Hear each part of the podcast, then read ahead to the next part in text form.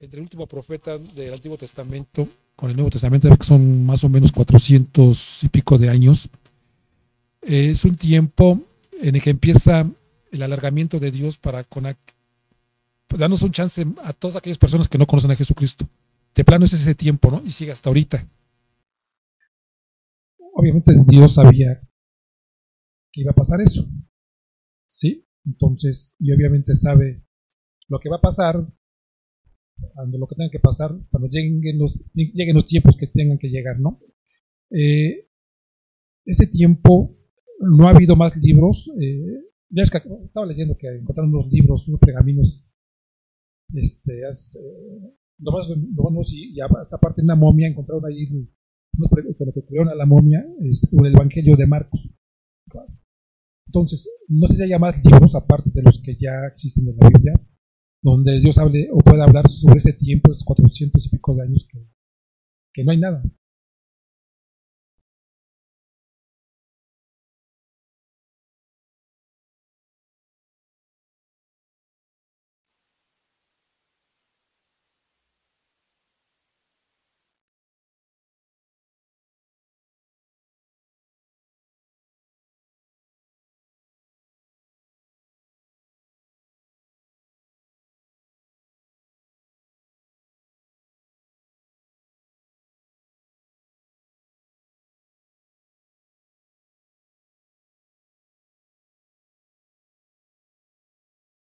Ajá. Malach mensajero ya Dios, ¿se acuerdan? Jehová es una abreviatura. Entonces es el mensajero de Dios. Y entonces dice el último versículo.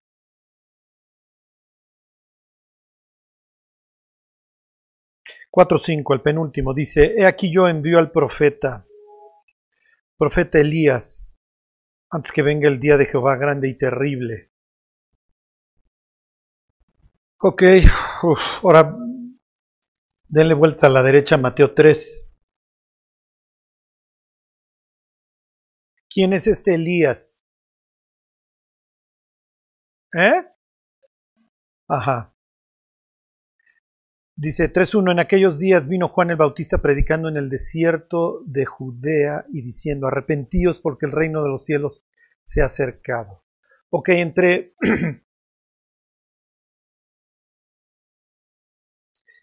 Entonces, aquí está el cumplimiento. Entonces, a esta época, digo, tienen algunas profecías antes, ¿sí? este, cuando llevan a Jesús al templo, eh, las palabras de Zacarías antes, el, papá de Juan el Bautista, etc. Pero esto le llaman los años del silencio.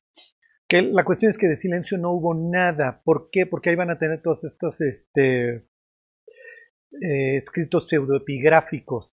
¿sí? Ahí tienen jubileos, el libro de Enoch, el libro de los gigantes, etcétera. Tienen la Septuaginta, la traducción de la Biblia al griego. O sea, se está produciendo mucho. ¿Cuál es el punto?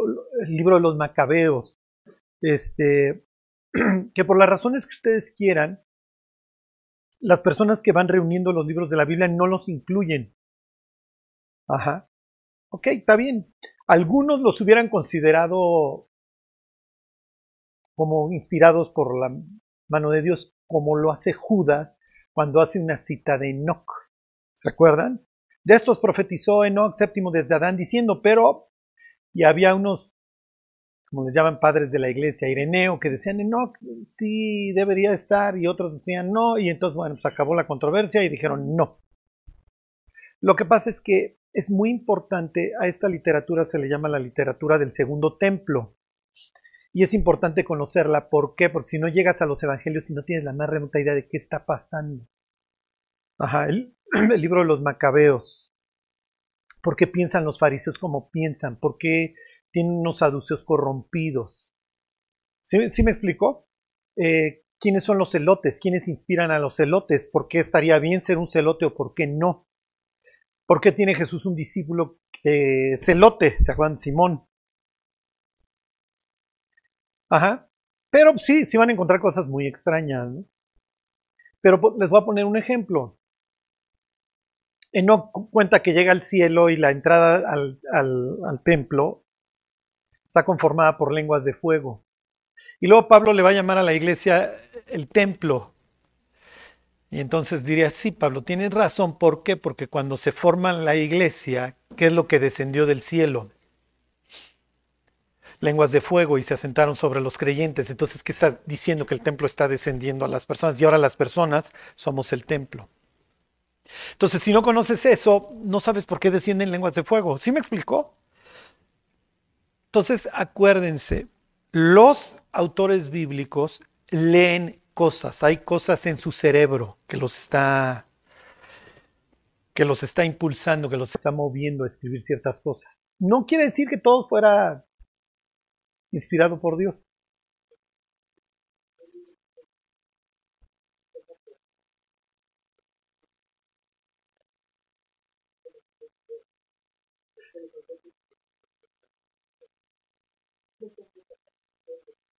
Sí, sí, sí, sí. ¿Por qué está Jesús en el Evangelio de Juan celebrando una fiesta en invierno? Bueno, si no tienes idea de los macabeos, ¿no? ¿por qué ondean palmas cuando entra Jesús a Jerusalén? Si no leíste la historia de los macabeos, no sabes qué está pasando. Bueno, entonces miren, acuérdense, interpretamos el texto a la luz del momento en el que se produjo. No es el credo, no es la reforma protestante, no son, no son estas cosas a través de las cuales debe uno de interpretar el pasaje. ¿Cuál es el problema cuando interpretamos las profecías? Que las interpretamos con el periódico en la mano. Entonces, yo diría, a ver, cuate. O sea, tienes que interpretar el, libro en el momento en que se produjo, porque si no, no vas a entender.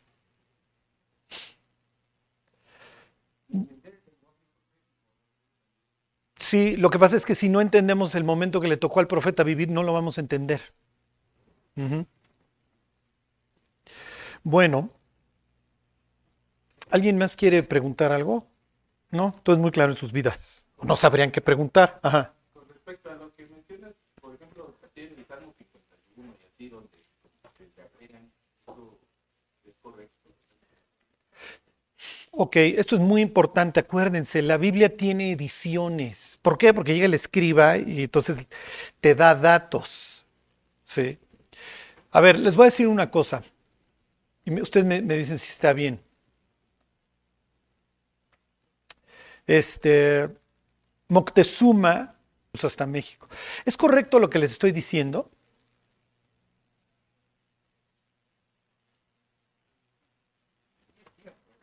¿Eh?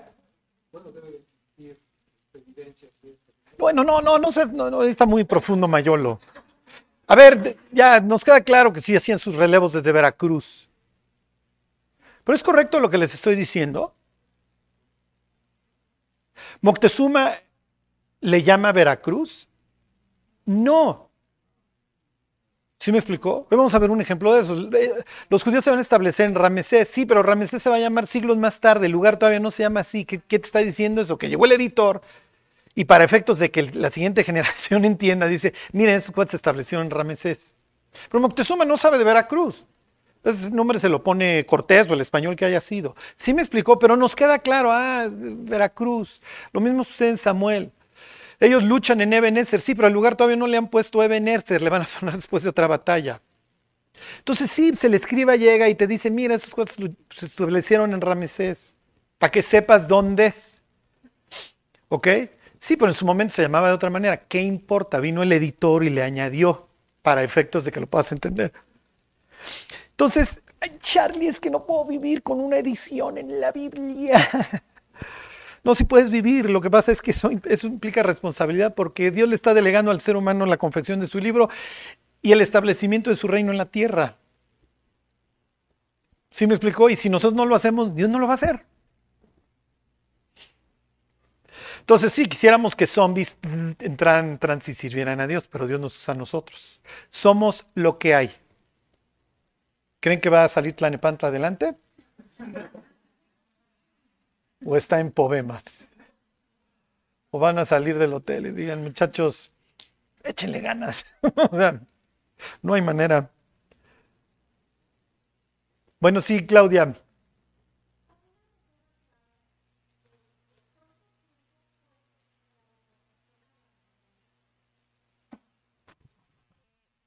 Porque yo creía que, habían sido 400 años y alguien me dijo que fueron 70 en total. Sí, sí. Miren, lo que pasa es que 70 años es lo que le dice Jeremías al pueblo que se van a tardar en regresar. Y sí es cierto. Lo que pasa es que unos van a tardar más que otros. ¿Por qué? Porque tienen tres deportaciones. ¿Ok? O sea, cuando, cuando cae el, cuando en el 568 o 570 cae el muro, desde años antes ya Nabucodonosor se había llevado gente, desde hacía 11 años previos. Ok, en el Inter tienen dos, dos deportaciones. Y antes de Nabucodonosor se llevaron a gente a Egipto, ok, el anterior. Este. Entonces, ¿cómo les diré? Lo que pasa es que como que nosotros siempre queremos que nos cuadren las fechas. ¿Sí? Entonces, este... O sea, piensen en Daniel. Daniel se va, ¿se acuerdan? En la primera deportación. ¿Ok? Entonces él se va 11 años antes de que caiga el muro. Es una especie de José, lo veíamos la semana pasada, que mandan de avanzada y entonces prepara el terreno para cuando lleguen sus paisanos ya es alguien en el, en el reino. ¿Ok? Entonces sí. Ahora, algunos se quedaron. ¿Ok? No todos regresan, acuérdense. Unos les fue bien en Babilonia y se quisieron quedar. Pues ahí tienen a Mardoqueo años más tarde, a Esther, que van a permanecer, ¿ok? Y van a tener una influencia obviamente fuerte. En el Oriente, cuando nace el Mesías, ¿quiénes lo van a buscar? Estos cuates. ¿Por qué? Porque tiene una influencia bíblica, porque mucho pueblo judío se quedó allá.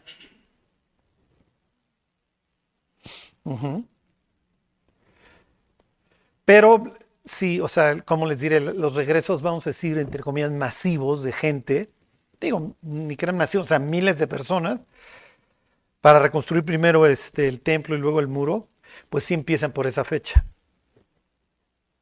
Ok, 70 años después. Bueno.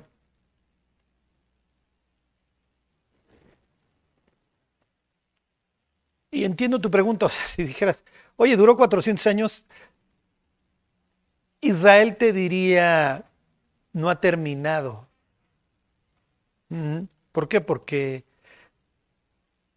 o sea, nos echamos la bota babilónica en este caso, ya los del norte ya estaban echando la Siria antes, luego los persas, luego los griegos, luego los romanos, luego Adriano nos ya nos acaba de arrasar en el, no me acuerdo, 120 después de Cristo 125, en una rebelión que se llama la rebelión de Bar y ahí sí, pues, para todos lados. Le, cambian el nombre a Palestina, que quiere decir Filistea, para deshonrarlos. Y ya pues, andan ahí pues, los pobres por todo el planeta, ¿no? Y hoy tienen pues el estadito este, los mismos guías allá te dicen, somos una estrellita más de, de la bandera americana. Entonces, así que ustedes digan, wow, qué libertad tiene tampoco. Este, y en sentido espiritual, los, los ultraortodoxos dirían, hasta que venga el Mesías se acaba el exilio, y tendrían razón.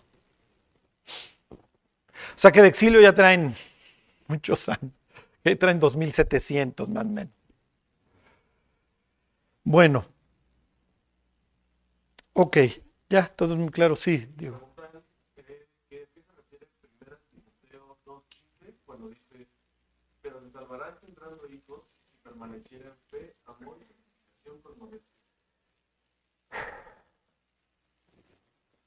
Ok, está hablando de las mujeres. La mujer se va a salvar engendrando hijos. Acuérdense que en la antigüedad es señal de bendición el tener hijos. ¿sí?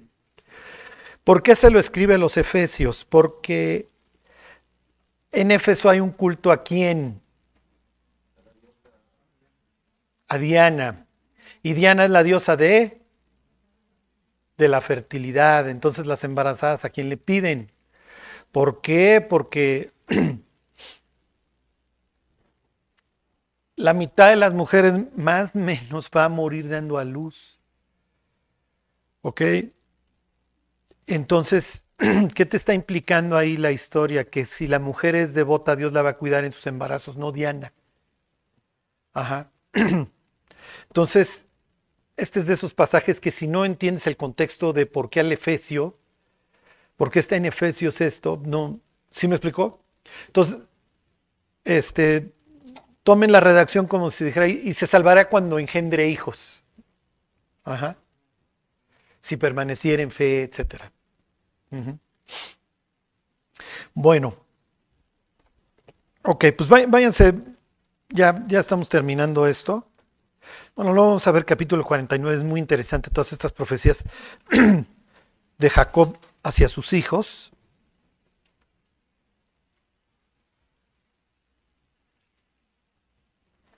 Bueno, váyanse 46, 28, ya terminamos este 46, luego vemos el establecimiento de Israel en el, en el mundo, ¿sí? en Egipto. Que dice 46, 28, y envió Jacob a Judá delante de sí a José. Aquí nos quedamos la semana pasada para que le viniese a ver en Gosén. Y llegaron a la tierra de Gosén. Ok, entonces el primogénito, el que toma el liderazgo del clan, es Judá. Que Judá es un hombre transformado. ¿Qué mensaje nos está mandando la Biblia que tenemos esperanza? Que José, perdón, Judá es un cuate que cae muy, muy bajo. Es el lidercillo en mal plan. Es líder del secuestro. ¿sí? ¿Para qué lo matamos si le podemos todavía sacar una lana? Pero ahora pues, es el cuate que pues realmente en quien puedes confiar y entonces su papá confía en él y es el que manda adelante. ¿okay? Entonces, tratándose de los egipcios, Jacob quiere que el primer israelita que conozcan sea este, este hombre, ¿sí? sea Judá. Ok. Versículo 29. Y José unció su carro y vino a recibir a Israel su padre en Gosén y se manifestó a él y se echó sobre su cuello y lloró sobre su cuello largamente. Entonces tiene esta idea de que se manifestó, piensen esto, obviamente está mandando un mensaje para cuando Cristo se reencuentre con su nación, se va a manifestar a ellos y obviamente va, a tener lugar esta, esta escena. Díganme otra escena en donde alguien se echa al cuello de otro y llora. El hijo pródigo y otra la vimos hasta el cansancio. Esaú y, y este cuate, acuérdense, Esaú se cuelga del cuello de su hermano y Esaú fue el traicionado finalmente. Ok, entonces Esaú funge como una especie del padre, Jacob viene de regreso de su exilio y este sale corriendo y lo abraza y se le cuelga el cuello y lloran. Y entonces Jesús toma esta historia años más tarde para, para el regreso del hijo pródigo y le está dando cachetada con guante blanco al pueblo porque está tomando un tipo tan nefasto como Esaú para representar a Dios. Entonces le está diciendo a los fariseos que están escuchando la historia, si Esaú corrió al cuello de su hermano que lo había traicionado, ya parece que Dios no va a correr al cuello de estos pecadores que ustedes menosprecian. Entonces lo que le está implicando Jesús a los fariseos es que esa era la idea, que ellos fueran por la oveja perdida, no que la criticaran. ¿Ok? bueno. Versículo 30, este es un encuentro increíble. Entonces Israel dijo a José, muera yo ahora, ya que he visto tu rostro y sé que aún vives. Ok, acuérdense, José es un gran tipo, no por casualidad. El hecho de que tu padre te ame va a cambiar tu vida por completo para siempre. No, me clavo en las experiencias adversas en la niñez, ahora sí les llaman. Pero sí les quiero decir que el estrés infantil destruye la vida de las personas. Si la persona puede tener 90 años, eh, va a seguir, va a seguir este, nerviosa, va a seguir pensando que todo el mundo lo odia, va a seguir estudiando los rostros de las personas con las que trata, a ver si, si, le caigo bien o no le caigo bien. Sus relaciones van a ser muy sufridas. Este, entonces va, a tener este carácter evitativo en donde no me puedo acercar a nadie este, porque no, quiero realmente ser vulnerable. O eh, va a ser muy ansioso en sus relaciones. ¿Y por qué no me has llamado? Y no me quieres, ¿verdad? Entonces se vuelve literalmente tóxico. ¿Cuál es la idea? Acuérdense, el ambiente tener a un hijo o a una hija, chicos, que se siente una gacela en la estepa africana, la estás matando literalmente. ¿Ok? Fíjense, cuando...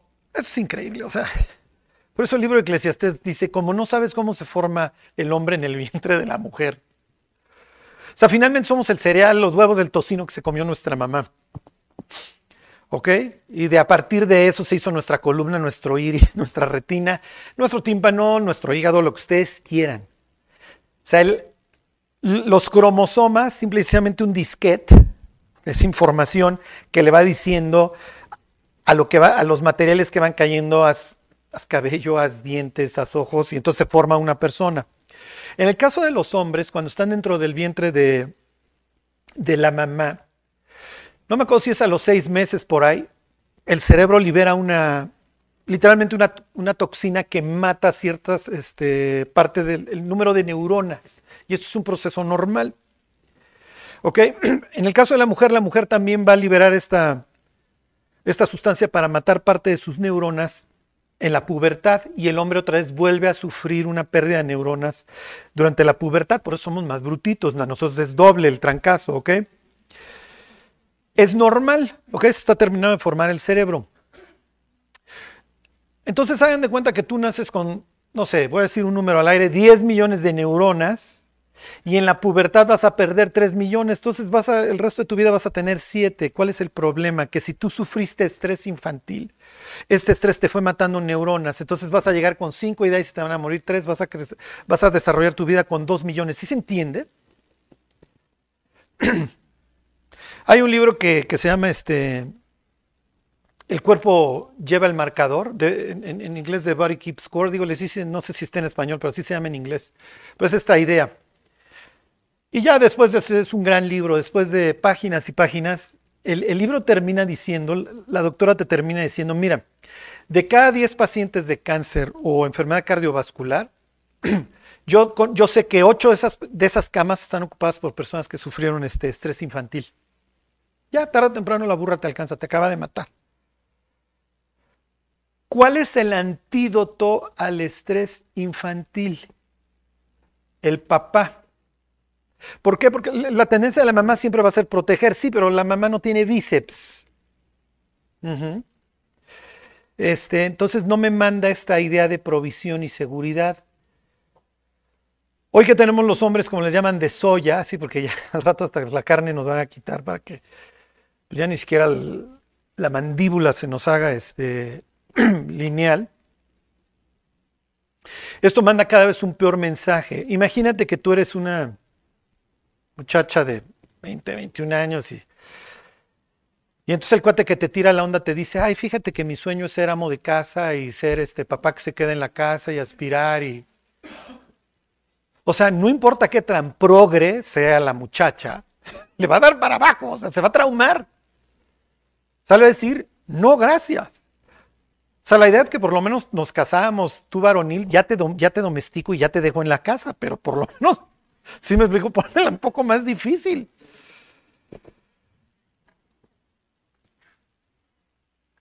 Ok, los que somos papás tenemos este privilegio de influir en nuestros hijos con la pura presencia.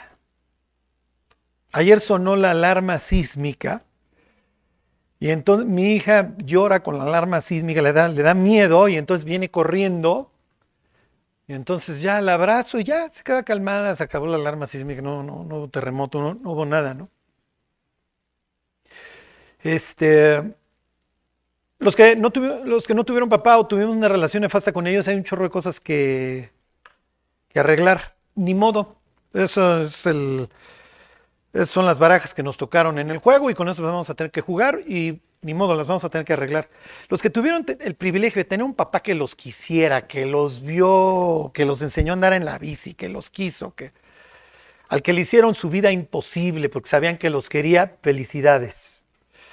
Ajá. Tienen la posibilidad de vivir 100 años. Sus niveles en todos sentidos de colesterol, triglicéridos, su presión arterial Así es, así es la vida, desgraciadamente. el, el ser humano está, está hecho para convivir con otras personas. No entendemos nuestra vida sino en razón de otros y lo que hacemos lo hacemos en razón de otros. Y la primera persona que debe de estar ahí para afirmarnos es nuestro papá. Este, eso ya es una ventaja abismal. Y miren, pueden ver broncas en la casa, se pueden estar aventando los trastes, pero si más o menos ahí la llevan los papás y el papá está ahí, manda un buen mensaje, olvídense, olvídense. Les voy a volver a leer el versículo 30, o sea, para que vean lo que hay en el corazón de, de Jacob hacia su hijo José. Entonces Israel dijo a José, muera yo ahora, ya que he visto tu rostro y sé que aún vives. Hay hijos, hijas que el escuchar la voz de su papá implica miedo. qué, horrible, no, no, ni me lo mencionen, no, le suena el teléfono y es su papá, qué, feo. O sea, me altera, ya, ya, ya todo mi sistema, este, todo mi, mi sistema nervioso simpático y parasimpático se, se altera. Las personas que viven con, con, esta, con este estrés, porque mi papá es violento, es abusivo, es borracho, es este, se burla, o, sea, en donde no sé qué va a suceder en los siguientes minutos, me mantiene alerta. ¿Se acuerdan? No es lo mismo que te den un toque cada hora que no sepas a qué hora te van a dar el shock. Este, entonces me mantiene alerta y esta alerta me mantiene siempre atento. Y entonces estoy derrame y derrame cortisol, porque tengo que estar atento. Entonces acuérdense, el cortisol es para cuando vas a huir, entonces se te esconden las venas, por eso la persona se pone blanca, porque pues, las venas no las quieres tener expuestas. Este, se te seca la boca porque el cuerpo dice, igual voy a estar corriendo durante largo tiempo, entonces tengo que guardar agua. Eh, todas estas reacciones. Entonces, cuando la persona vive en este estrés constante, tiene a su cuerpo esforzándose, ¿ok? Sus pobres hay suprarrenales que son las encargadas de generar esto, siempre están esforzándose. ¿Cómo detienes a una persona que vive así? O sea, cuando el cuerpo dice, oye, no puedes estar así, ¿cómo creen que lo detiene? Una persona normal se calma, ya pasa el peligro y se calma. No sé, vi una persona que me quería saltar, me eché a correr, ya le gané la carrera, que me voy tranquilizando.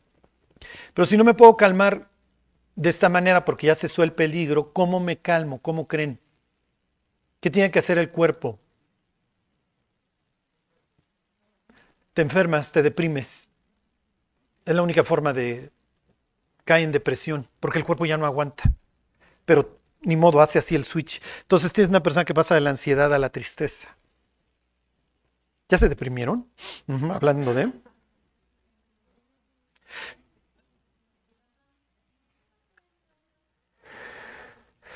Claro, cuando lo conocemos, tienes este, empiezas a conocer a un, a un padre distinto. Y Dios sabe cuándo apretarnos, cuándo aflojarnos, porque además sabe el destrozo que traemos. Bueno, entonces sí, es muy importante. Cuando conocemos a Dios, Dios empieza este proceso de, de reparación. Y miren, Dios, a ver, llegamos a urgencias con 40 balazos y Dios dice, yo te voy a hacer que corras el maratón, mi cuate, pero tienes que venir a tus terapias. No, no va a ser casualidad. O sea, vas a tener que leer la Biblia, te vas a tener que poner de rodillas y clamar, vas a tener que congregarte, vas a tener que aprender. Y sí, y Dios nos deja bien, ¿no? Pues quítalo, cucu, ¿no? Nos va quitando lo cucu poco a poco. vivimos en un mundo de ya de locos. Ya, ya, ya, ya, ya. O sea, la humanidad ya se, ya se extravió. Ser cuerdo en estas épocas es un lujo, ¿eh? O sea, vivimos un mundo de locos. O sea, de verdaderos enfermos. Bueno. Ok, entonces, pues ya es, es, es un momento increíble, ¿sí? No lo tuvieron los otros hermanos, ¿se acuerdan? Benjamín tal vez, los otros diez no, no supieron que era que su papá dijera, muera ahora yo, ya puedo morirme ya que he visto tu rostro. Ok, pero el hecho de que estos cuates se quieran tanto es increíble. Además, digo, ya, ya no es ningún escuincle don, don José, ¿no? Pero es natural, nunca vamos a, dejar de ver a nuestros hijos como lo que son, como por más grandes que, que seamos, ¿no? Bueno, Ok.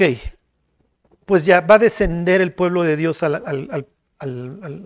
muerte, ¿sí? al mundo de la muerte. en sentido literal, acuérdense que estos tienen una fijación por la muerte de los egipcios. Ok, 47.1. Dice, vino José y lo hizo saber a Faraón y dijo, mi padre y mis hermanos y sus ovejas y sus vacas, con todo lo que tienen, han venido, han venido de la tierra de Canaán y aquí están en la tierra de Gosén. Y de los postreros de sus hermanos tomó cinco varones y los presentó delante de Faraón.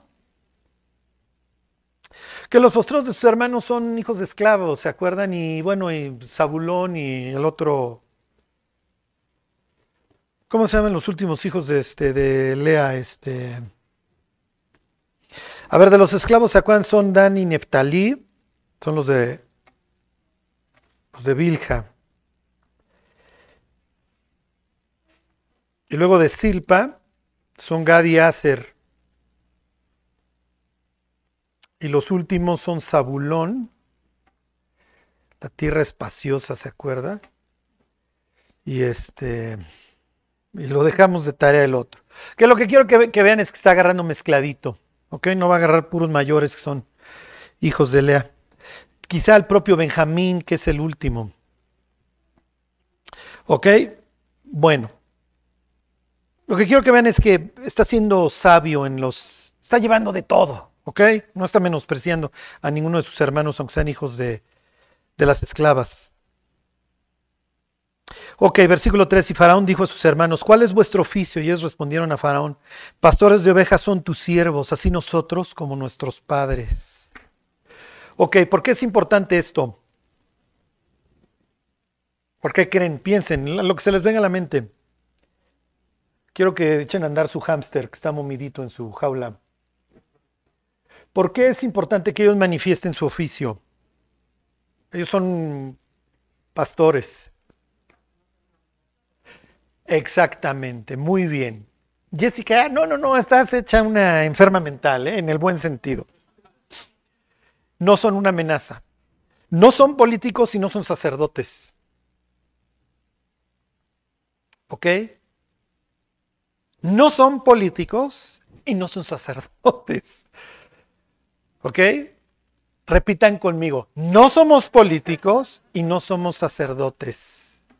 Que no arreglamos el mundo a través ni de una religión ni de la política. Somos, digo, y, y tómenlo esto, o sea, en sentido literal, somos la sal y somos la luz. No, no le presentamos a la humanidad una religión, le presentamos a Dios. ¿Quieres llevarte con Dios? Felicidades, te esperamos el domingo. ¿No te quieres llevar con Dios? Practica la religión que quieras o no practiques ninguna. En la política no nos metemos, no nos interesa la separación entre el Estado y la Iglesia, nos viene súper bien, nos vale. No tenemos machaca, somos peregrinos. Pagamos una lana en un hotel y ahí nos reunimos o nos reunimos en casas, no tenemos tierra, no tenemos lana. Y la que recaudamos se la mandamos a nuestro misionero en Panamá, que está igual. ¿Ok? O sea, finalmente, miren, somos peregrinos y advenedizos sobre la tierra, igual que nuestro patrón, o sea, igual que Jesús, que no tiene dónde recargar. Sí. Entonces, miren, ya habrá países primermundistas en donde, pues sí, hay cristianos devotos que tienen mucha lana, y el petrolero, el que ustedes quieran, y que son verdaderos cristianos y diezman. Y entonces les alcanza para tener una iglesiota y lo que ustedes quieran. Está bien. En términos generales, en todo el planeta, Cristo no es dueño de una tierra, aunque él diría, soy dueño de toda. Mía es la tierra y su plenitud, pero todavía no tomo posesión de ella y mis hijos son como pues, esta figura tipológica de David de cueva en cueva huyendo. ¿sí? Y el día que venga Cristo, pues, cuando, cuando reinó David, ¿a quién creen que puso de, de patrones? Pues a su gente, los que se rifaron con él en la cueva. ¿A quién creen que va a poner Dios cuando venga a reinar? Pues por eso la Biblia dice que somos, en Apocalipsis, que somos reyes y sacerdotes. Ahí sí, en este mundo vamos a ser los pastores de ovejas, lo que ustedes quieran. Allá sí vamos a ser reyes y sacerdotes. Aquí no. Entonces estos cuates, a ver, mira, esto es a lo que nos dedicamos, Faraón. Luego entonces nosotros no somos una amenaza para ti ni para los religiosos. ¿Ok? Porque los religiosos aparecen aquí en el 47. ¿Ok? Ni para ti ni para los terratenientes. No, no, no, mira, nosotros con que nos den unos pastitos donde llevar a nuestros ganados, te cuidamos tus pastos además, porque pues, nuestras ovejitas pues, con sus patitas ahí van areando el terreno y con y te lo fertilizan y entonces no te preocupes, con nosotros vas a tener este tu ganado, tu lana, etcétera, ¿ok? Bueno, versículo 4. Dijeron además a Faraón, para morar en esta tierra hemos venido, porque no hay pasto para las ovejas de tus siervos, pues el hambre es grave en la tierra de Canaán. Por tanto, te rogamos ahora que permites que, que habiten tus siervos en la tierra de Gozán, perdón, de Gosén. Entonces Faraón habló a José diciendo, tú y tus hermanos han venido a ti, la tierra de Egipto delante de ti está, en lo mejor de la tierra es habitar a tu padre y a tus hermanos, habiten en la tierra de Gosén, y si entiendes que hay entre ellos hombres capaces, ponlos por mayorales del ganado mío. Ok, José lleva nueve años trabajando para Faraón. Obviamente Faraón sabe qué onda con Potifar y su mujer. y tiene el testimonio de Potifar, pues sí es un buen tipo, pero pues yo no me podía exponer a los cuernos públicamente tan gacho. Ok, acuérdense, es su esclavo. Si su esclavo intenta violar a la esposa, no lo va a encarcelar, lo va a matar. El esclavo es propiedad. ¿Ok? Y el esclavo no tiene las, ¿cómo les diré? Las disposiciones que atemperan esta institución que tienen los israelitas, en donde si le tumbas un diente lo liberas. ¿Ok? Entonces, lo, que quiero que sepan es que el mismo Potifar, cuando le preguntaron siete años, digo dos años después, oye, ¿qué onda con este tipo? Es el que tú entancaste. Pues ya conoces a mi esposa. o sea, ¿qué? es que te digo. Bueno, entonces, ¿qué es lo que ustedes están viendo? Esta gracia que Dios ha derramado en el pueblo de Dios en su pueblo delante del mundo. Y entonces Faraón, vénganse, a lo mejor mis cuates yo aquí los recibo, sé que no es una amenaza para mí, al contrario, y es más, te confío mis bienes a ese grado, ¿ok? A ese grado de confianza llega Faraón con este pueblo. ok, versículo 7. También José introdujo a Jacob su padre y lo presentó delante de Faraón, y Jacob bendijo a Faraón. Ok, este pues ya es un gran hombre, ya tiene al patriarca de 130 años. Y, ahí vienen unas palabras que si estuviera Jacob hoy presente diría grábenlas, grábenlas, porque la idea es que no tengamos que pasar por la vida de este tipo. Ok, versículo 8, y dijo Faraón a Jacob, ¿cuántos son los años, cuántos son los días de los años de tu vida? Y Jacob respondió a Faraón, los días de los años de mi, de mi peregrinación son 130 años, pocos y malos han sido los días de los años de mi vida y no han llegado a los días de los años de la vida de mis padres en los días de su peregrinación, pocos y malos. ¿Tiene razón? Tiene toda la razón. Su vida ha sido muy difícil. De hecho, su vida ha sido horrible. Digo, nos la hemos fletado, ¿no? Hoy me decía mi hija, ¿y les vas a hablar de Jacob? Y le digo, sí, pero lo que pasa es que la vida de Jacob se presta para hablar muchos domingos, ¿no? Entonces, es un creyente extremo, ¿ok? Este es creyente Red Bull. O sea, si no está aventando del globo, este, no sé qué, está en la motocicleta, no tres, tres mortales. O sea. Jacob va a tener sus últimos 17 años ya en paz. Pues imagínate, si vas a morir a los 77, pues a los 60 igual ya empieza a disfrutar la vida. ok. Eso es horrible. Y pues no es la idea. Por otro lado, ¿podemos evitar el dolor en esta vida? No, no, no, no lo vamos a poder evitar. vamos a tener ratos buenos, vamos a tener ratos malos. Es, es parte, del, parte del show. La idea es que no seamos unos engañadores como este y que el día de mañana nos la vivamos arreglando todo lo que destruimos con nuestros engaños. Bueno, que les leo el versículo 11. Así José hizo habitar a su padre y a sus hermanos y les dio posesión en la tierra de Egipto, en lo mejor de la tierra, en la tierra de Ramasés, ahí está lo que les decía hace rato, como mandó Faraón. Y alimentaba a José a su padre y a sus hermanos y toda la casa de su padre con pan según el número de sus hijos. Que ahí tienen la labor del redentor alimentando al clan. Ok. Y aquí viene algo muy, muy importante. Ok, punto y aparte. Van a ver que el versículo 13 está más metidito. Entonces, punto y aparte. Que acabó ese párrafo y arranca una nueva idea. Se los leo el 13. No había pan en toda la tierra de Egipto y el hambre era muy grave, por lo que desfalleció de hambre la tierra de Egipto y la tierra de Canaán. Okay, entonces ya están muriendo de hambre ya los, los mismos egipcios. Se aventaron siete años muy buenos y ya llevan dos muy malos. Les faltan cinco, cinco malos. Pero bueno, llegó don, don, don Prudencio, llegó la prudencia que ya hizo un ahorro de siete años durante la abundancia. Ok, versículo 14. Y recogió José todo el dinero que había en la tierra de Egipto y en la tierra de Canaán por los alimentos que de él compraban, y metió José el dinero en casa de Faraón. ¿Ustedes creen que Faraón quiere a José? Lo adora. Toda, eh, todo el circulante que había en Egipto está en las arcas de Faraón. Y acuérdense que la idea del dinero en la antigüedad no tienes la Reserva Federal o, la, o el Banco de México diseñados para verle la cara al pueblo y hacer dinero de la nada. En aquel entonces pues, el dinero vale algo. O sea, la moneda, para que sea fungible, para que yo te la tome, pues tiene que valer algo en sí. Hoy sacas un billete, pues el billete en sí no vale nada. ¿Ok?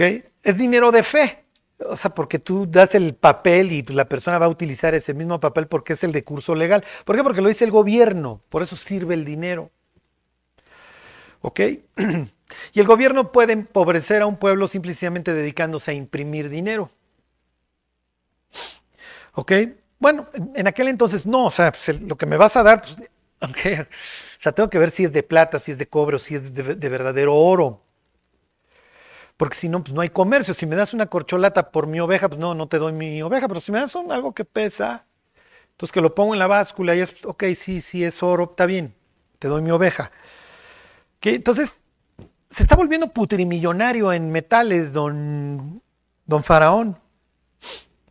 Ok, se acaba la lana, me brinco al 16. Salud. Y José dijo, dad vuestros ganados y yo os daré por vuestros ganados si se ha acabado el dinero. ¿Dónde acabó todo el ganado del pueblo? En los corrales de Faraón. ¿Ok? Entonces, fíjense, Faraón tiene cierto poder. Cierto poder. Pero finalmente tú tienes gentes que tienen lana. Sí, pero ya no tienen lana. Tienes gentes que tienen ganado. Sí, pero ya no tienen ganado. Fíjense la concentración de poder que está teniendo Faraón. Ok, versículo 20. Entonces compró José toda la tierra de Egipto para Faraón, pues los egipcios se vendieron, perdón, vendieron cada uno sus tierras porque se agravó el hambre sobre ellos y la tierra vino a ser de Faraón. O sea, este cuate en el curso de cinco años se hizo de todo el circulante, todo el ganado y todas las tierras de Egipto. Y aquí viene la ironía. Toda esta concentración de poder en Faraón le va a servir al siguiente Faraón para exterminar al pueblo de Israel. O sea, finalmente el poder que acumula Faraón se lo está dando José y es un poder que eventualmente se va a volver contra él, contra su descendencia, que literalmente los va a empezar a exterminar ahogándolos. ¿Por qué? Porque tengo todo el poder. Nadie me puede hacer. No hay una nobleza siquiera que se me oponga o que yo tenga que estar controlando, excepto quiénes. Ok. Miren, yo no sé si ustedes se han dado cuenta, pero a nuestros gobernantes no les va mal. Ninguno. O sea, yo no sé en qué consiste, pero tienen Parecen faraón, tienen tierras por todo el planeta. Y luego hacen sus casas en Dubái. ¿Por qué? Pues tú te metes ahí al internet y el INAI y el IFAI, bueno, todas estas cosas de información y pues tienen ciertos sueldos. Y tú dices, oye, pues con ese sueldo no te alcanzaba para el tremendo rancho que traes.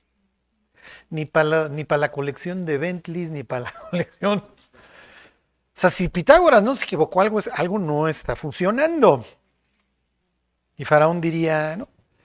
Entonces yo me pudiera quejar y decir, oye, qué injusto, o sea, porque nosotros te elegimos y todo, y tú te estás enriqueciendo en nuestras costillas, cuate. Y así también que, que tuvieras nuestro bienestar en tu... Y no estoy hablando de nadie en particular, digo esto desgraciadamente es... pasa en todo el planeta. ¿eh? Y pasa desde la época de Faraón. Sí, pero de repente hay gente que no le late esto y entonces, oye, yo me opongo. Ok. Entonces el gobernante tiene que justificar por qué está él y no estás tú. Y miren, hemos tenido unos presidentes que, dijo que su coeficiente intelectual sí, o sea, si pones un chimpancé igual y hubiera hecho un mejor gobierno. Ajá. Entonces, así que tú digas, hijo, qué brillante tipo como para controlar al, pueblo, pues no. Entonces necesitas hocus pocus. ¿Ok? Y los maestros del hocus pocus y de por qué yo tengo derecho a echar bombas en tu país y quedarme con tus recursos en el nombre de mis dioses, la democracia, lo que tú quieras, son los gringos. Y de ellos se alimenta todo el planeta, todo lo que ellos producen y ahora nosotros los imitamos. También hay series mexicanas hay series españolas y argentinas y lo que ustedes quieran. Entonces los vamos imitando. Hollywood viene de la varita mágica, holy, de santa, wood, de la, madera. Entonces todo, todo esto es espiritual. Que fíjense, este viene en el examen, ¿ok? Y es más, su salud depende de que no se dejen embrujar. ¿eh? 22. Solamente la tierra de los sacerdotes no compró por cuanto los sacerdotes tenían ración de Faraón y ellos comían la ración que Faraón les daba y por eso no vendieron su tierra. ¿Okay? ¿Por qué te tengo que hacer caso a ti, Faraón? Porque si no te vas al purgatorio o te vas al infierno o te vas a donde sea, a donde que digan estos juates, hocus pocus. Sí, así es. Y así es hasta la fecha. Y así somos total y perfectamente controlados. Los franceses, pues, que eran revoltosos, ya saben, por eso se le ocurrieron los jardines. ¿Se La humanidad cambió, eso se los conté, a ver quién se acuerda. Hay una sustancia que cambió todo el entorno político de la humanidad. ¿Cuál? ¿Cuál fue? El café.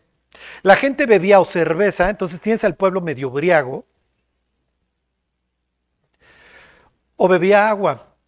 Cuando, cuando, cuando llegó el café, las gentes dejaron de estar briagas todo el día y empezaron a pensar y estaban más despiertas. Y nacieron las cafeterías y las gentes empezaban a juntar en los cafés y empezaban a grillar. ¿Y por qué el rey nos está viendo la cara? ¿Y por qué el clero nos ve la cara?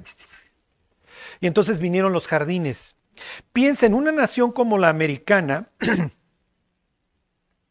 que sabe que estás haciendo, llevando a cabo una masacre ahí en el sureste asiático y le estás pasando en las noticias ahí toda la muerte de tus propios jóvenes, la muerte de vietnamitas, cómo lo estás chamuscando, matando, masacrando, etcétera, pues es natural que la gente se fuera a quejar. Y entonces, ¿cuál fue la conclusión? Tenemos que hacer a la gente mucho más bruta. ¿Quién se está quejando hoy de las masacres alrededor del planeta? Nadie. Nadie. Es brillante la forma en la que... Pues, ¿quién, se salió a quejarse cuando viene una masacre en Irak, en Afganistán, Libia? Nadie. Al contrario, échenselos. ¿Y qué tienes ahora constantemente? Todos los días, ya prácticamente la semana. Tienes el béisbol, tienes el básquetbol, tienes el fútbol americano. Ahora, ese sí, ya con toda la hechicería que implica, etcétera, ya lo asocias hasta con balaceras y luego sale aquel. Oigan, tenemos que desarmar a la población. Tenemos que desarmar a la población. ok, así ha sido siempre. Y las ciudades Ok, en, en este concentrados, en donde tienes cultura y eso es donde más todo el tiempo te tengo que estar influyendo y que esto lo vayas dispersando al resto, a la periferia del país. Váyanse al libro de Nahum. Por favor, lo que les digan en las noticias que hagan, hagan lo contrario. Si en las noticias te dicen que la base alimenticia son los cereales, inviértela, por favor. Inviértela o te vas a morir. Si las noticias te dicen que por ayudarle a tu salud hagas X, no lo hagas, te vas a morir. O sea, los cristianos cuando le hacemos caso al noticiero, o sea, Dios diciendo, muchachos, agarren la onda. Son los sacerdotes de Faraón los que te lo están platicando. Años más tarde van a ser Janes y Jambres y tienen muchos trucos. Pero ahí vamos, es que me tengo que sujetar al Estado. Sí, lo que implica es que no seas revoltoso. Tú no eres un revolucionario, tú no eres sacerdote y tú no eres político, ¿te acuerdas? Eso es todo. O sea, de, ahí en fuera, de que yo pienso que Xochitl o Chainbaum o una de esas nos va a sacar de pobres. No, por favor, no lo van a hacer. No está en su descripción de puesto. ¿Ya se deprimieron? O sea, por favor, cuando los cristianos arrancan diciendo, en la tele dijeron, hijo, yo tengo que salir corriendo al baño, honestamente, se me... Digo, es que sí, Charlie, la otra opción es que me estás hablando de un mundo asqueroso, me estás hablando de un mundo espantoso. Sí, así es. Así es, y los sacerdotes de Faraón van a tener su lana. Ellos son los que justifican la estancia de Faraón. Es este... ¿Qué les dije? Nahum 2.3.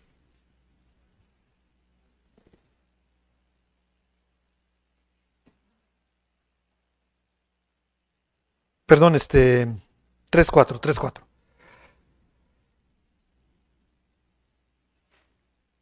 Les leo el 3.1, dice, hay de ti, le está hablando a Nínive, ¿se acuerdan del Senaquerib y de todos estos asirios desgraciados?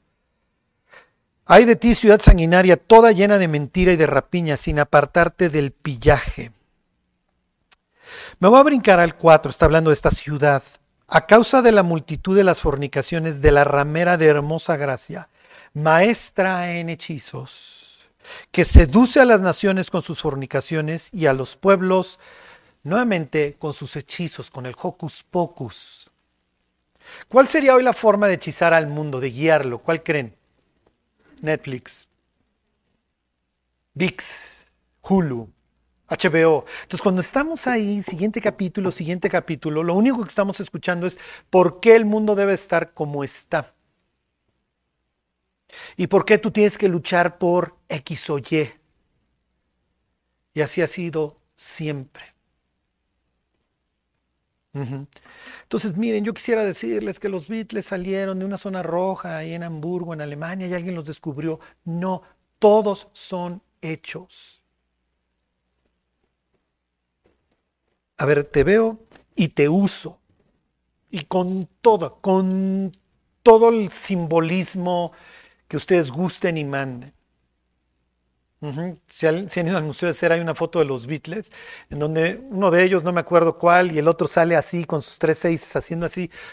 Pero los cristianos somos este, inocentotes, ¿sí? O sea, lo vemos y no, no, no, sabemos todo el mensaje que nos está telegrafiando. ¿Por qué cruzan una calle en donde hay blanco y negro, la cebra? Bueno, es que ahí está, el peatonal. No, está mandando un mensaje.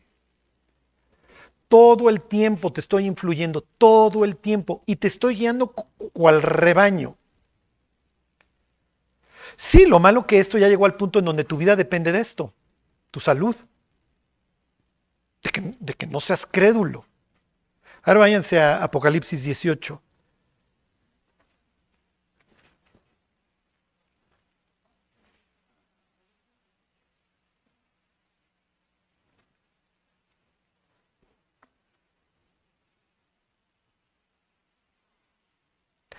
Ok, en aquel entonces está hablando de Nínive, ahora está hablando de Babilonia. Nínive eventualmente quedó bajo el dominio de Babilonia cuando los babilonios vencen a los asirios.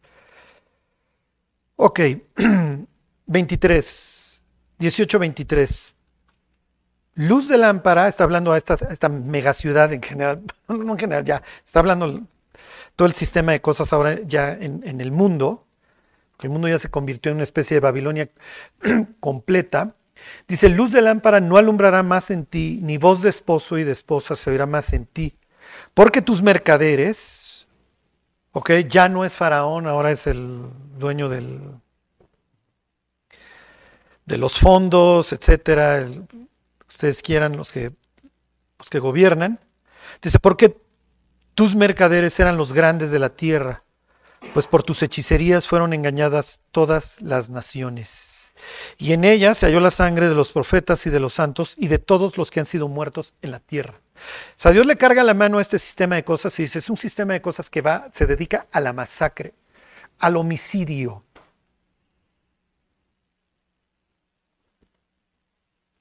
Ok, entonces la idea es este, que nosotros salgamos de, de este, de este sistema. ¿Ok? Por eso dice, salid de ella, pueblo mío, para que no participéis de sus plagas. ¿ok? ¿Dónde está en ese sentido el, el pueblo de Dios? ¿Por qué le tiene que decir Dios que se salga? Bueno, porque ahí la está viendo. Exacto. ¿Mande? No, no, no, o sea, cuando, cuando la Biblia dice salid de ella, pueblo mío, para que no participéis de sus plagas, ¿qué está implicando? Que, está, que el pueblo de Dios está ¿dónde? En el mundo, en Babilonia. ¿Ok? Y, entonces, vuelvo a lo mismo, el pueblo de Israel desciende a Egipto, pero la idea es que no, no se arraigue, no eche raíces. Les pregunto, ¿echó raíces? Sí, se quiso quedar. Sus pastos eran muy buenos. A ver, muchachos, ya se acabó el hambre, ya regrese a Canaán. "Mm, es que estos pastos están buenísimos. Sí, pero tú no eres de aquí. Y pues ahí están los huesos, digo, este, eventualmente ahí van a estar los huesos de José. José pidió que se los llevaran para allá. Sí, pero qué flojera. O sea, ya aquí nos la estamos pasando súper bien, este, los egipcios nos tratan bien, nos quieren. Somos los mayorales de sus... Y cuando voltean los tipos ya están siendo esclavizados y matados. Precisamente ahí en Ramesés y en... Y luego otra ciudad que va a ser de almacenamiento que es Pitón. Entonces, ¿a qué se va a dedicar el pueblo de Dios en el Éxodo? O sea, cuando arranca el Éxodo, se dedica nada más a acumular para quién? Para Faraón. ¿Ya? Eres un esclavo. Y entonces cuando te saque de Egipto te tengo que dar un calendario. Porque tú no sabes qué día es, no te interesa, eres un esclavo. Para ti es lo mismo miércoles que domingo, que martes. Entonces cuando los judíos reciben su, su calendario, ah, mira, hay día de descanso. Sí, puedes descansar, mi cuate. Bueno, a ver, regresense y terminamos, regresense ahí al Génesis ya concluimos.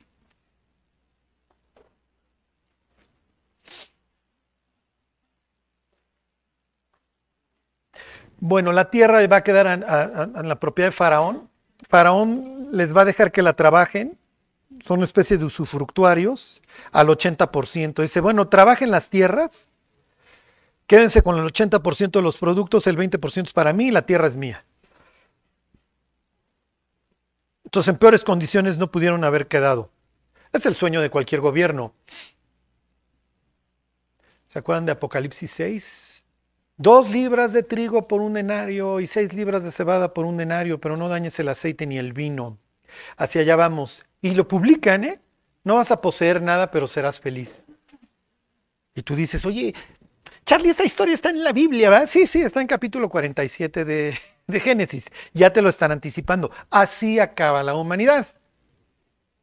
Lo dicen los del Foro Económico de Davos. No vas a poseer nada. Adiós la propiedad privada. Ya no tienes nada. Pero vas a ser feliz. Te vamos a depositar una lanita. Vas a tener, va a venir este, ¿cómo se llama? Ingreso universal. Y todos bien grifos y seamos todos felices. Miren, ¿por qué no se legalizan las drogas? ¿Por qué creen? Si se legalizaran, ¿qué pasaría con los precios? Se caen. Entonces nuestros impuestos alimentan alrededor de todo el planeta una policía que se dedica a mantener cara a la droga, pero los gobiernos no se oponen. Los gobiernos no se oponen. Pues, ¿A quién controlo mejor? A un tipo que está total y perfectamente grifo, que pasa de la droga a la pornografía y de la pornografía a la droga. O un cuate que está despierto y que está pensando y que el día de mañana me hace la vida imposible y empieza a cuestionar. No, mejor estén todos brutos. Y controlamos los mercados. Si tú tonto no te vayas para Asia, ya te dije, si no te acabas en una cárcel en Nueva York. Así es de cínica la cosa. Así es de horrible. Entonces, miren, esta situación de las drogas, de eso habla el Apocalipsis. ¿Se acuerdan? La hechicería, la palabra hechicera es, hechicería es fármaco, entonces toda esta idea de, que algo te vas a estar metiendo. Esa es la tristeza, que hoy tenemos una humanidad totalmente complaciente, destruida, que está esperando que el Estado la, la controle, la maneje. Y ahora predícales el Evangelio, ¿no? Y casi, casi como Bartimeo, oye, ¿qué quieres que haga contigo? Cuando nosotros leemos esa historia pensamos que, oye Jesús, pues ¿qué quiere el ciego? El ciego quiere ver. No, no, no, tranquilos. Jesús dirá, tranquilos, este cuate le voy a cambiar la vida. ¿Por qué? Porque está en un buen puesto y cuando hay fiestas mayores todo el mundo da, porque Proverbios dice que el que le da al pobre le presta a Dios y entonces además vengo espiritual y te doy una lana. Su Bartimeo no le va tan mal. Si le doy vista, va a tener que trabajar. Sí, pero Bartimeo quiere ser libre, Bartimeo quiere ver. Y, hagan de cuenta que el diablo le haría así, miren, crack, y estoy calentando, muchachos, o sea, y me estoy tronando los dedos. O sea, todavía no estoy, todavía no me dejan. Que todavía no me dan chance, o sea, estoy apenas. ¿Se acuerdan de esta expresión? El, misterio de iniquidad ya está en acción, solo que hay quien al presente lo detiene hasta que, hasta que le dé ya la carta libre, ¿no? Si el diablo diría, miren mis cuates, ya tengo una humanidad destruida. O sea, los tengo drogados, si no es droga ilegal, es droga legal, ahí los tengo con mis fármacos, este, los ansiolíticos, los antidepresivos, ahí los traigo, ya, ya los, muertos ya los traigo. Los traigo crédulos, bueno, lo que escuchan en la televisión lo compran, bueno, lo abrazan. Este, ya, ya, ya, ya, o sea, Obviamente Dios, ya un mundo posmoderno y poscristiano, un occidente poscristiano, pues olvídense, ¿no? Y está tronándose los dedos y apenas está empezando. Y entonces diríamos, oye, Charlie, es que ahorita está bien difícil predicar el Evangelio. No. Hace dos mil años Pablo predicaba un cuate que había matado en cruz, es como si mataron a alguien la silla eléctrica en Arizona y dice que este es el Mesías, este es Dios. Ok, es bastante complicado decir que a un judío ahí de la provincia de Judea, extraña y chica y pisoteada, pues mataron una muerte infamante que es conocida a lo largo de todo el imperio. Una muerte para los que son menos, obviamente al romano no se le aplica. Y ese es Dios, y si no crees en él te vas al infierno. ¿Se les hace difícil el mensaje? Pablo diría, predíquenlo hace dos mil años, muchachos. Y ustedes, ay, es que nadie cree que los sacerdotes están bien fuertes y el Netflix y todo lo que ustedes quieran. Aunque ustedes no lo crean, la época en que más personas se van a convertir es durante lo peor. Ahí sí dice Juan, vi gente que no podías ni contar de toda tribu, pueblo, lengua y nación, de todos lados se convertían hasta los argentinos, para que me entiendan. Y eso estamos hablando de milagros. ya los quiero, yo los quiero, yo los amo.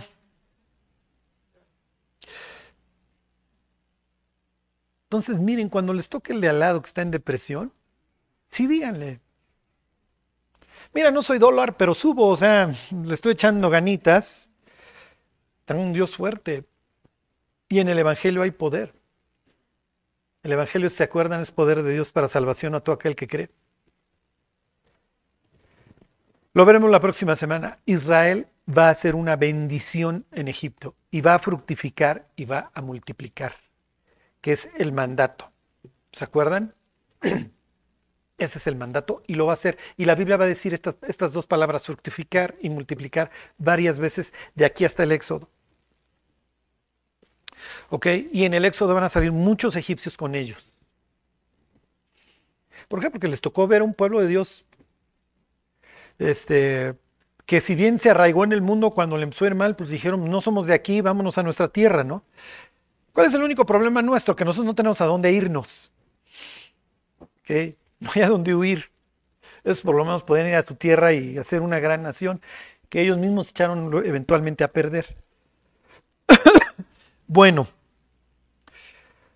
la iglesia en ese sentido debe ser un refugio, a donde el, pecador se sienta que está en el sitio correcto, en donde su vida puede cobrar sentido, ser transformada, fortalecerse y encontrar el propósito por el cual Dios lo alcanzó. Bueno, pues vamos a orar y nos vamos. Dios te damos gracias por, por cuidarnos en este mundo en donde vivimos. Dios te pedimos que fijes tus ojos sobre nosotros para bien hasta que termine nuestro viaje en este mundo. Ayúdanos, Dios, a, a, ver el mundo a través de tus ojos, Señor. Que no nos deslumbre, Dios. Ayúdanos a tener una mente equilibrada. Guárdanos, Señor, te lo pedimos por Jesús. Amén. Voy a confirmar si el primer sábado o el segundo de marzo son los bautizos, ¿eh? para que se vayan preparando. Bueno, nos vemos próximo domingo.